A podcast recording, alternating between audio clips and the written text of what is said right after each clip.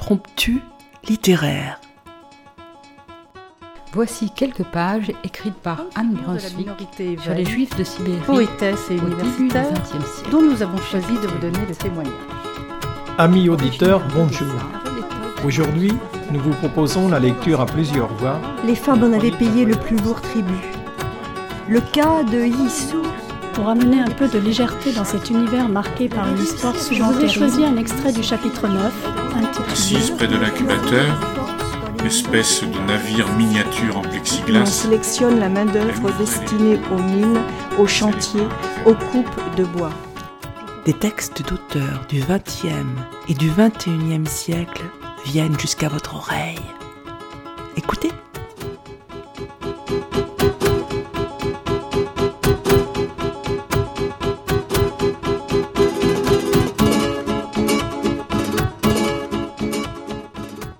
Amis auditrices et amis auditeurs, bonjour. Dans un corps vide entrait mon âme, tout à coup être une autre femme, et que Juliette nous rédine, en l'une ou l'autre s'enracine, et lire parmi les éminentes, celle qui me ferait frissonnante, parmi toutes celles qui surent s'ébattre, qui surent aimer, qui surent se battre, mes sœurs innées, mes Philippines, mes savantes et mes bécassines, Julie, Juliette ou bien Justine, toutes mes rimes féminines. Clara Zetkin, Anaïs Nin, ou Garbeau dans La Reine Christine. En cette période dédiée à la femme, nous vous proposons quelques textes et réflexions qui s'adressent à tous, puisque un homme sur deux est une femme. C'est ce que rappelle la quatrième de couverture de Paroles de femmes, recueillie par José Lartel Geffard, édité chez Albin Michel en 2003. Les textes que nous allons vous lire sont extraits de ce recueil dont le prologue est écrit par Benoît Groult, la féministe française récemment disparue et qui a marqué toute une génération par l'écriture de son essai Ainsi soit-elle en 1975. Pour dans pas mettre mes pas, Musidora, la Pavlova, ou mon aïeul, la grande gueule Teresa? Que j'en ai l'esprit ou l'aspect, ou bien même les deux, s'il vous plaît. Juliette Drouet, la signore, ou la grande Holiday. Tout voile dehors et en chantant, avec l'une d'elles me révoltant. Flora Tristan, Yvonne Printemps, ou la farouche Isadora Duncan. Pour toute arme ayant leur fierté, pour amante la liberté, les Bronte, Loïs Labbé, ou à Salomé. Même s'il faut en payer le prix, être la fleur, être le fruit, être Alice Guy, être Arletty, Marie Dumas, Marie Curie.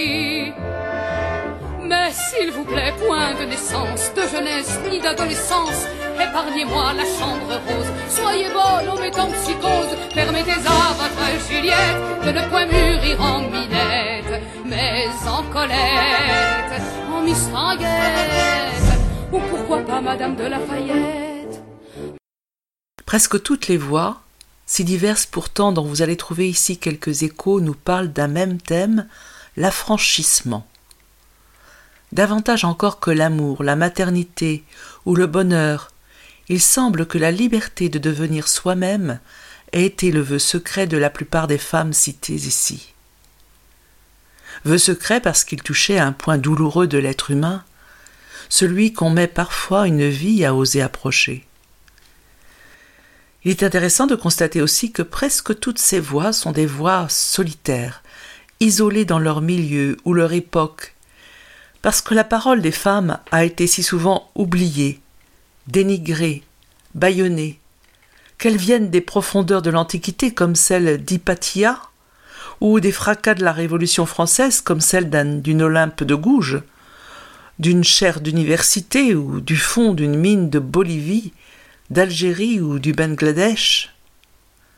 Cris de colère ou de révolte ou bien chants d'espoir, tous ont été lancés comme des bouteilles à la mer dans le silence des siècles, relayés par le silence de l'histoire. mais les bouteilles à la mer finissent quelquefois par arriver. Et l'on découvre alors la jeunesse éternelle des messages qu'elles contiennent, et leur capacité intacte de nous émouvoir et de nous galvaniser. Et surtout, cette impression de sororité. Car elles sont toutes plus proches de nous que nous ne pensions, ces poètes, ces romancières, ces philosophes, ces exploratrices, ces femmes politiques. Elles ont ressenti l'injustice, la discrimination, les exclusions qui, à des degrés divers, ont frappé toutes les femmes dans toutes les sociétés. Et c'est comme si elles nous disaient à l'oreille qu'elles avaient pris conscience depuis toujours de la nécessité de crier leur révolte afin de préparer pour nous les chemins de la liberté. On sort tout attendri de ce livre qui fonde un peu plus encore la solidarité entre femmes, ce qui constitue le meilleur moyen pour elles de devenir non pas seulement une femme, mais un être humain. Rebecca West, je n'ai jamais réussi à définir le féminisme. Tout ce que je sais, c'est que les gens me traitent de féministe chaque fois que mon comportement ne permet plus de me confondre avec un paillasson. Sappho, sixième siècle avant Jésus-Christ. Il me paraît l'égal des dieux, l'homme qui peut s'asseoir dans ta présence et entendre de près ton doux parler, ton rire savoureux, qui font battre mon cœur au fond de ma poitrine. Car, dès que je t'aperçois, ne fût-ce qu'un instant, je n'ai plus de parole. Ma langue se brise, un feu subtil se met à courir sous ma peau. Mes yeux ne voient plus, mes oreilles bourdonnent, une sueur m'inonde et un tremblement me saisit. Je verdis plus que l'herbe, et, dans ma folle démence, je me sens mourir. Mais il faut tout oser. Dans son roman Cette femme, Lydie Salver évoque Colette. Un jour, j'ai quinze ans. Je lis ceci. Monsieur, vous me demandez de venir passer une huitaine de jours chez vous, c'est-à-dire auprès de ma fille que j'adore. Vous qui vivez auprès d'elle, vous savez combien je la vois rarement, combien sa présence m'enchante, et je suis touché que vous m'invitiez à venir la voir.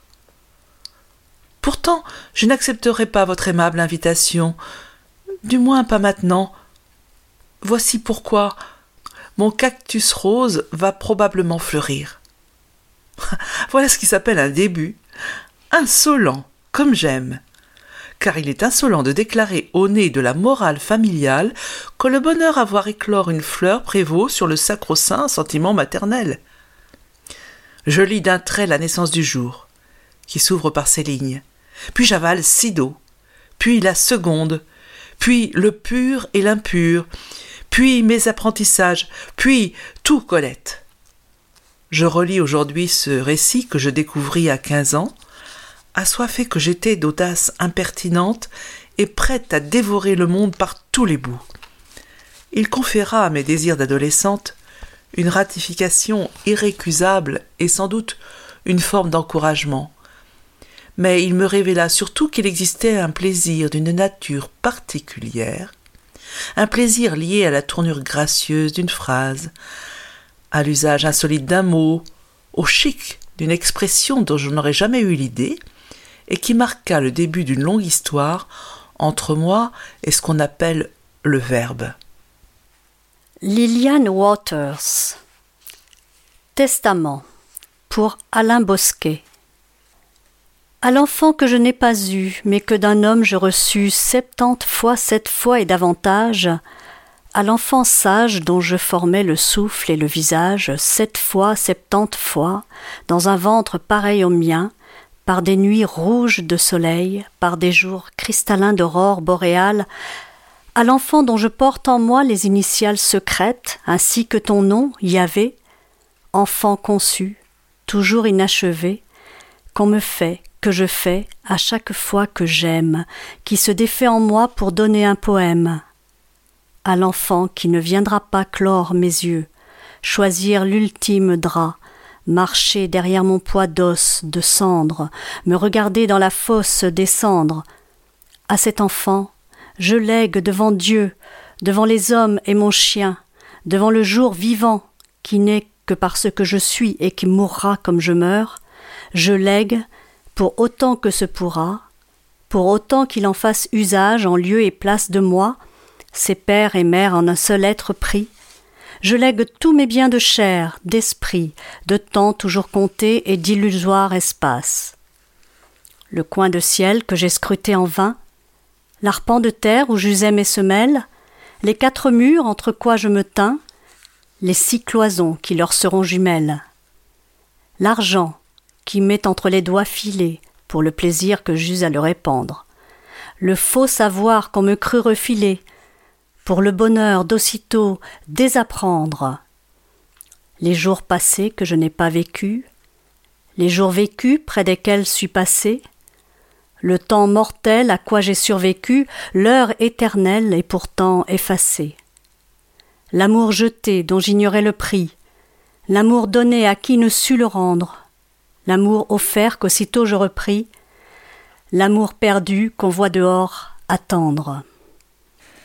À l'enfant que je n'ai pas eu, que pourtant j'ai de ma semence formé, dedans ma chair conçue, dont chaque étreinte parfait l'existence, à cet enfant je lègue pour le mieux, mais surtout pour le pire, ce que m'a prêté le jour. Le moi dont à crédit je fais usage, a des taux qui dépassent mes moyens, dont je n'ai pu choisir ni le visage ni le sexe. Il faut prendre ce qui vient. Un cerveau creux dans une tête pleine, un corps trop mou sur des os trop puissants, un sang trop vif pour une courte haleine, un cœur trop doux pour ce furieux sang, des pieds qui n'ont soulevé que poussière, des bras surpris d'avoir étreint le vent, des genoux pris au piège des prières, des mains restant vides comme devant, des yeux fermés sur un côté des choses, cette moitié qui fait à tous défaut, des yeux ouverts sous leurs paupières closes, et dans le noir, voyant plus qu'il n'en faut. À l'enfant que je n'ai pas eu, je lègue enfin, pour qu'il en tienne bien compte, pour qu'il s'en souvienne, par contumace, lorsque sera décousu l'ourlet de mon passage sur l'étoffe ancienne, les quinze choses que jamais je n'ai pu faire. Courber le front devant plus grand que moi. Marcher sur plus petit, montrer du doigt. Crier avec la foule, ou bien me taire. Reconnaître parmi les blancs le noir. Choisir dit juste, nommer un coupable. Trouver telle attitude convenable? Lire un autre que moi dans les miroirs. Conjuguer l'amour à plusieurs personnes. Résister à la tentation, blesser exprès. Rester dans l'indécis. Dire euh, cambronne au lieu de merde, qui est plus français.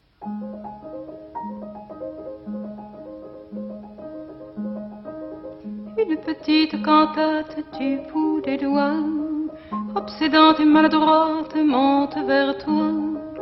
Une petite cantate comme nous jouions autrefois. Seule je la joue maladroite, similaire et sol do. Cette petite cantate, fa sol do fa, n'était pas si maladroite quand c'était toi. Les notes couraient faciles, heureuses au bout de tes doigts. Moi j'étais la malhabile, similaire et sol do. Mais tu es parti fragile vers l'au-delà et je reste malhabile face à le dauphin. Je te revois souriante, assise à ce piano-là, disant bon je joue, toi chante, chante, chante là pour moi. Similare, similare, si sol dauphin.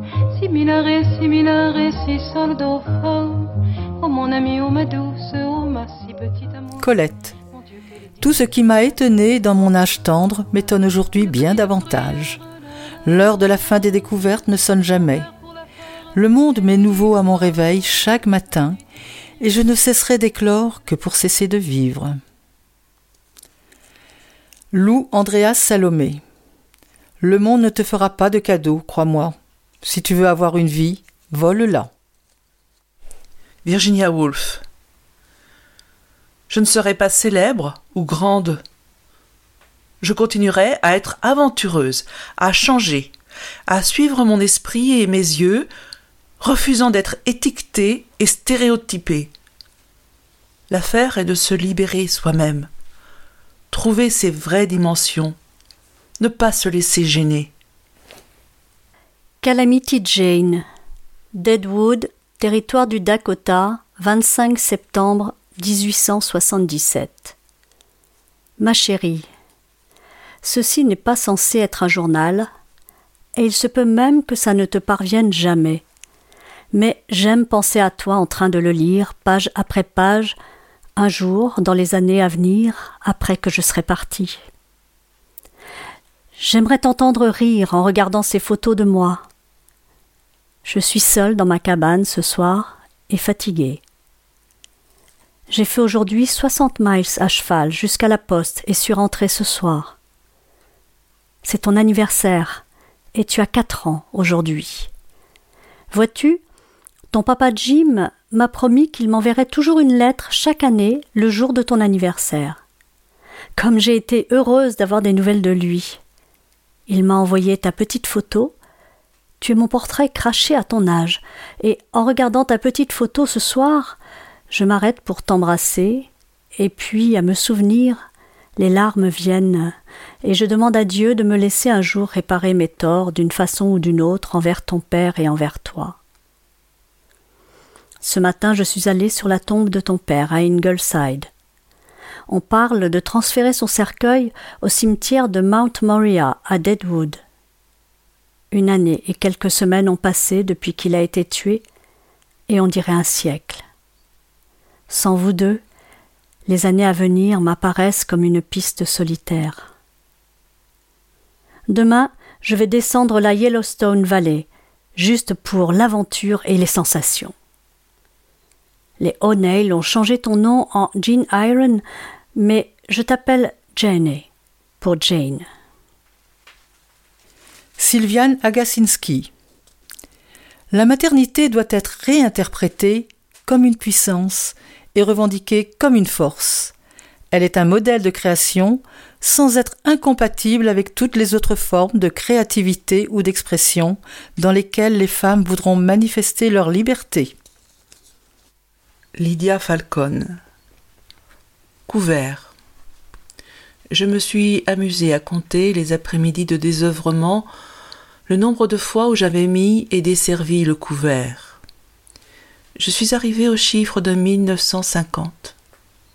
1950 fois en dix ans si tu calcules qu'il me faut chaque fois mettre, enlever, laver une moyenne de six assiettes, de casseroles, de plats, huit couverts, quatre verres, de serviettes, une nappe, un protège-nappe, de bouteilles, le sel, le poivre, le pain, le couteau à pain, le compotier, et ceci à condition qu'il n'y ait ni repas ni service spécial, que je dois me lever me rasseoir à peu près six ou sept fois par repas, aller de la cuisine à la table et de la table au buffet, le tout répété trois fois par jour, même si le petit déjeuner est moins important.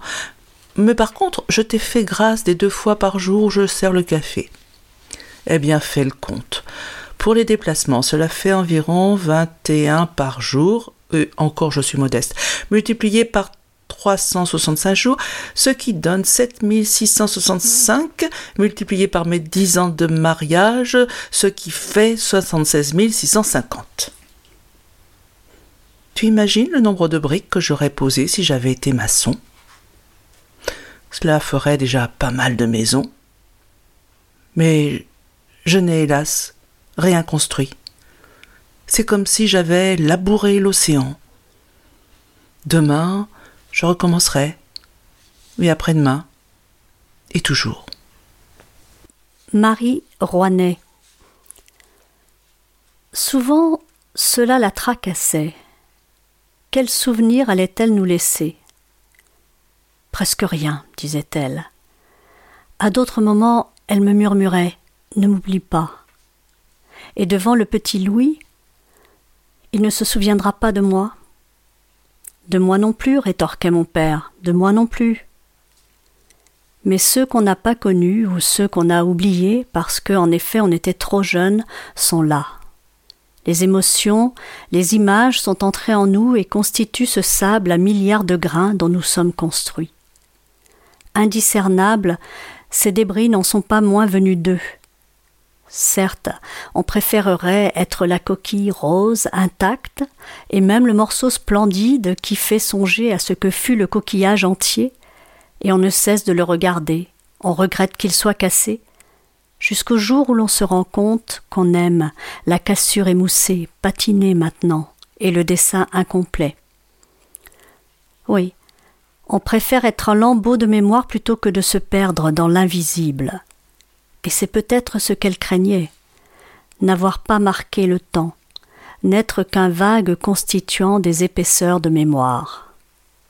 Hypatia, quatrième siècle. J'ai employé à l'étude tout le temps que, de par mon sexe, il me fallait perdre au rouet.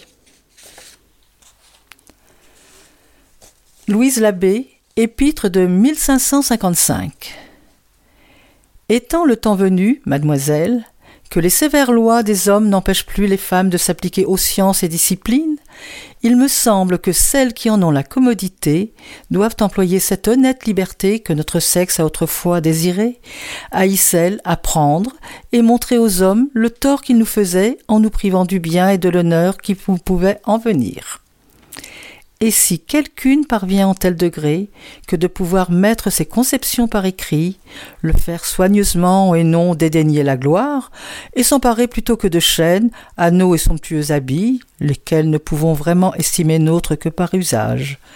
Mais l'honneur que la science nous procurera sera entièrement nôtre, et ne nous pourra être ôté ni par finesse de larron, ni force d'ennemi, ni longueur de temps. Benoît de Groult. Quand on dit écrivaine, comme on dit souveraine ou châtelaine, on passe pour une terroriste verbale. Quand on dit doyenne, on ne peut parler que d'une centenaire, car à l'université Bastion Mâle, le masculin est de rigueur. Dans les métiers bas de gamme, pas de problème, on est opératrice, standardiste ou enquêtrice, on est institutrice, mais pas rectrice car dans les professions de prestige ou d'argent, le genre féminin n'a pas droit de citer. Si tant de souhaits vous chagrine, s'il est contraire à la doctrine de viser haut dans les karmas, alors faites dans l'anonymat, en attendant que tout bascule, que Satan ne me congratule, ou que les anges me fassent la fête. Permettez une ultime requête, faites-la renaître, votre frangine, en n'importe qui en fille d'usine en fille de rien ou de cuisine, en croate ou en maghrébine, en éponine, en clémentine, en malika ou marilyn. Et si votre astrale cuisine par hasard ne le détermine, j'accepterai par discipline de revenir en cabotine, en libertine, en bourgandine. Tiens, en Juliette nous Madame B, cahier de doléances 1789.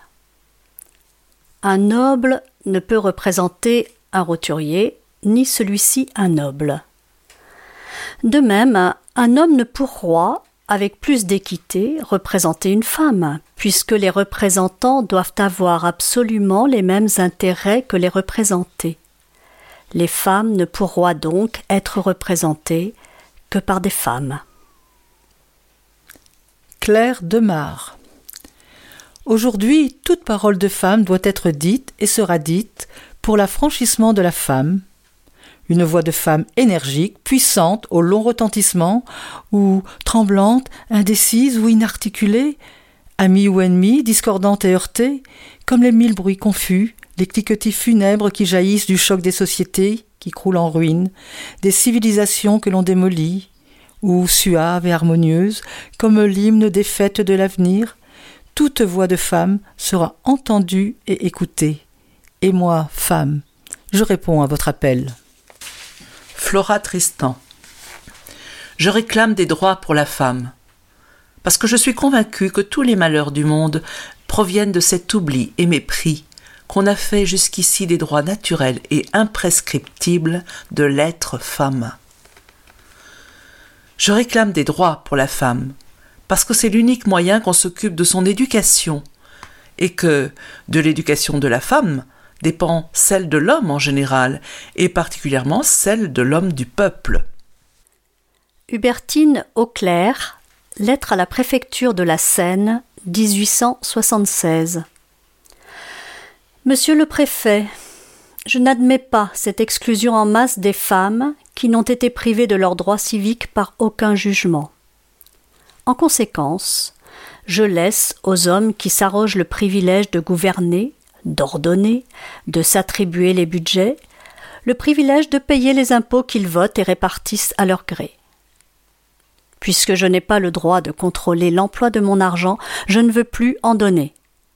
Je ne veux pas être, par ma complaisance, complice de la vaste exploitation que l'autocratie masculine se croit le droit d'exercer à l'égard des femmes. Je n'ai pas de droit, donc je n'ai pas de devoir. Je ne vote pas, je ne paye pas. Olympe de Gouges, article 6 de la Déclaration des droits de la femme et de la citoyenne, 1791. La loi doit être l'expression de la volonté générale. Toutes les citoyennes et citoyens doivent concourir personnellement ou par leurs représentants à sa formation. Elle doit être la même pour tous. Toutes les citoyennes et tous les citoyens étant égaux à leurs ses yeux, doivent être également admissibles à toute dignité, place et emploi public selon leurs capacités et sans autre distinction que celle de leur vertu et de leur talent. Monique Hébrard. Mettre la femme sur un piédestal ou la fouler aux pieds procède d'un même mouvement. L'éloigner pour éviter d'en faire une partenaire. Eh bien, parlons donc de nous deux. Mais si vous me permettez, je vais commencer par moi. Madame, cela fait une semaine que je vous connais. Tous les matins, vous arrivez avec une robe différente. Moi pas. Tous les matins, vous arrivez coiffée et maquillée, et ça montre que vous avez le temps d'aller dans un salon de beauté élégant et de l'argent à dépenser. Moi pas. J'ai vu que vous avez tous les soirs un chauffeur qui vous attend à la sortie pour vous ramener chez vous. Moi pas. Et à voir comment vous vous présentez ici, je suis sûre que vous avez une maison très élégante, dans un quartier aussi très élégant. Nous, les femmes de mineurs, nous n'avons qu'un petit logement prêté. Et si notre mari meurt, ou s'il tombe malade, ou s'il est licencié de l'entreprise, nous avons quatre-vingt-dix jours pour quitter notre logement et nous nous retrouvons à la rue. Et maintenant, madame, dites-moi, Qu'est-ce que votre situation a à voir avec la mienne et ma situation avec la vôtre? Alors de quelle égalité entre nous allons-nous parler? Si vous et moi nous ne nous ressemblons pas, si nous sommes si différentes, nous ne pourrons pas pour l'instant être égales, même en tant que femmes, vous ne croyez pas?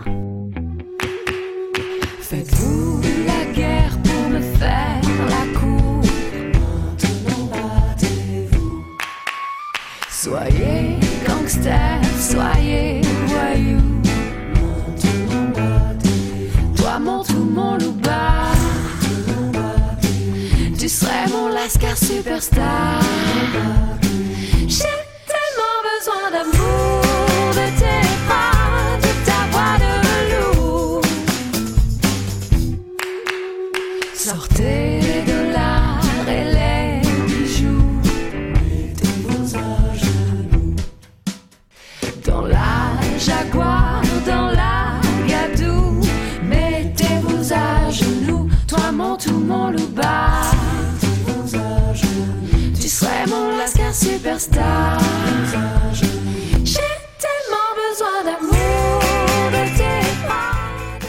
Taslima Nasrin.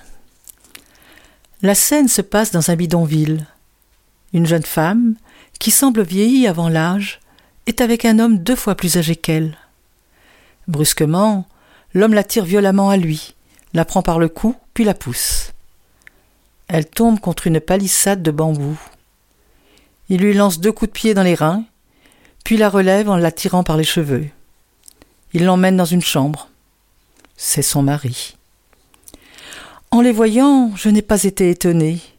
Moi qui suis médecin et qui fais partie de la classe privilégiée, ne suis-je pas humilié de la même façon? On me pousse aussi après m'avoir prise par le cou. Je tombe aussi contre les murs et j'ai le visage en sang. Sur mes papiers d'identité, je suis une citoyenne privilégiée. Mais qu'importe, puisque je ne suis qu'une femme. Le code de la famille est le même pour la femme du bidonville et pour moi. Son mari, comme le mien, a le droit de prononcer trois fois le mot divorce, talak, pour me répudier.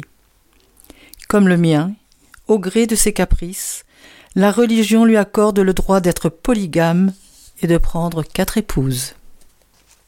Hélène Sixous.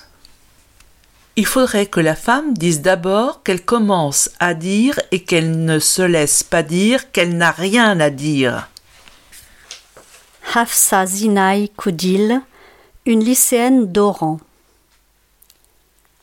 Monsieur le Président, j'ai 17 ans et des affiches funestes ont fait leur apparition sur les murs des lycées de notre ville. Je refuse le diktat, je refuse que l'on se substitue à mes parents qui m'ont donné une conduite irréprochable, une éducation saine, pleine de civisme et d'amour. Je suis heureuse lorsque je joue avec mes frères et sœurs au bord de la mer, et quand une haute vague me rejette tout étourdi sur le rivage, je suis heureuse. J'aime courir pieds nus dans l'herbe humide de rosée, offrir mon visage à la douce pluie du printemps, et lorsque le vent joue avec ma longue chevelure, je suis heureuse d'être décoiffée. Le chant matinal des oiseaux me transporte de bonheur, et lorsque j'aperçois une abeille qui butine, je la suis de fleur en fleur, et je me sens heureuse. Les sons mélodieux me remplissent de joie, et la beauté du coucher du soleil me procure des moments d'intense émotion. Mon jeune corps, sain et sportif, ne supporte aucune entrave vestimentaire, et je rêve de devenir comme Asiba, une championne olympique, de faire de sérieuses études d'aéronautique pour être commandant de bord. Je rêve aussi d'une Algérie moderne où la femme a sa place. Aujourd'hui, il nous est même interdit de rêver. Monsieur le Président, j'ai dix-sept ans et je ne veux pas mourir. Simone de Beauvoir. Ce n'est pas l'infériorité des femmes qui a déterminé leur insignifiance historique, c'est leur insignifiance historique qui les a vouées à l'infériorité. Ben oui, Wollstonecraft. L'esprit auquel on a appris depuis l'enfance que la beauté est le sceptre de la femme se conforme au corps, et errant dans sa cage dorée, il ne cherche plus qu'à orner sa prison. Hélène Sixous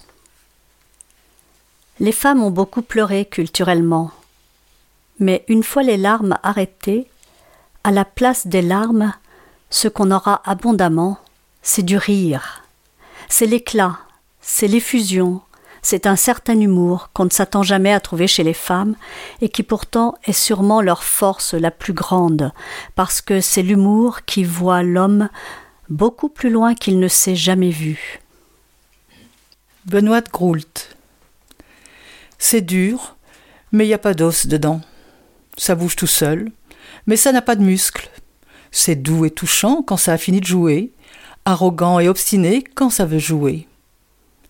C'est fragile et capricieux, ça n'obéit pas à son maître. C'est d'une susceptibilité maladive, ça fait la grève sans qu'on sache pourquoi, ça refuse tout service ou ça impose des travaux forcés, ça tombe en panne quand le terrain est délicat, et ça repart quand on n'en a plus besoin. Ça veut toujours jouer les durs alors que ça pend vers le sol pendant la majeure partie de son existence. Mais, comme disaient les chansonniers de la tomate, il y a quelques années, c'est rouge et puis c'est amusant. Il paraît que nous aurions adoré avoir un truc comme ça. Il paraît que quand on n'en a pas, c'est bien simple, on n'a rien. Marguerite Duras. Michelet dit que les sorcières sont venues comme ça. C'est que, dans le Moyen Âge, les hommes étaient à la guerre du Seigneur ou à la croisade, et que toutes les femmes dans les campagnes restaient complètement seules, isolées pendant des mois, des mois et des mois dans la forêt, dans leurs cabanes, et que c'est comme ça, à partir de la solitude, d'une solitude inimaginable pour nous maintenant, qu'elles ont commencé à parler aux arbres, aux plantes, aux animaux, aux animaux sauvages, c'est-à-dire à, entrer, comment dirais-je, à réinventer l'intelligence avec la nature, à la réinventer. Une intelligence qui devait remonter à la préhistoire, si vous voulez, à la renouer. Et on les a appelées les sorcières. Et on les a brûlées. On dit qu'il y en a eu un million. Dans tout le Moyen Âge et au début de la Renaissance, on a brûlé les femmes jusqu'au XVIIe siècle. Louise Michel Alors viendra la révolution qui secouera tout dans ces tempêtes. Le sexe qui se dit fort cessera de commander à celui qu'il croit flatter en le qualifiant de beau sexe et qui est réduit aux armes des esclaves. La ruse, la domination occulte. L'égalité entre les deux sexes sera reconnue, et cela fera une fameuse brèche dans la bêtise humaine. Alors, l'homme et la femme pourront marcher la main dans la main. Suzanne Volquin le principe de l'égalité des sexes, en féminisant la société, en dégagera l'inconnu.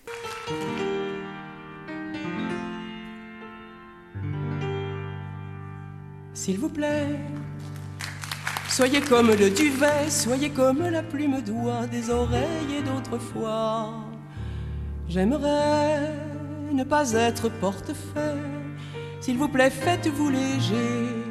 Moi je ne peux plus je vous ai porté vivant, je vous ai porté enfant, Dieu comme vous étiez lourd, pesant votre poids d'amour, je vous ai porté encore à l'heure de votre mort, je vous ai porté des fleurs, vous ai morcelé mon cœur, quand vous jouiez à la guerre, moi je garde la maison j'ai usé de mes prières les barreaux de vos prisons. Quand vous mouriez sous les bombes, je vous cherchais en hurlant. Me voilà comme une tombe et tout le malheur dedans. Ce n'est que moi, c'est elle ou moi. Celle qui parle ou qui se tait, celle qui pleure ou qui est gaie, c'est Jeanne d'Arc ou bien Margot, fille de vague ou de ruisseau et c'est mon cœur ou bien le leur. Et c'est la sœur ou l'inconnue, celle qui n'est jamais venue, celle qui est venue trop tard, fille de rêve ou de. Les textes choisis dans Paroles de femmes s'étalent des années 600 avant Jésus-Christ jusqu'en 1997. Le texte de Liliane Wouters, Testament, est extrait de l'anthologie de poésie contemporaine francophone parue en 2002 chez Gallimard. Parmi ces 96 poèmes, seuls trois sont écrits par des auteurs féminines. Après Sappho, Louise Labbé, Olympe de Gouges, Flora Tristan, Louise Michel, Simone de Beauvoir et bien d'autres, et si la femme est l'avenir de l'homme, Dixit Aragon, elle n'est pas reconnue comme la moitié de l'humanité. On ne naît pas femme, on le devient, ajoute Simone de Beauvoir. Alors, cette émission a été préparée et lue par Anne, Marie et Annie. Les musiques qui ont accompagné cette lecture sont les rimes féminines de Juliette, cette petite cantate de Barbara, Battez-vous des Brigitte, une sorcière comme les autres d'Anne Sylvestre, et puis Chiomo d'Oro de Monteverdi, dirigé par Nadia Boulanger.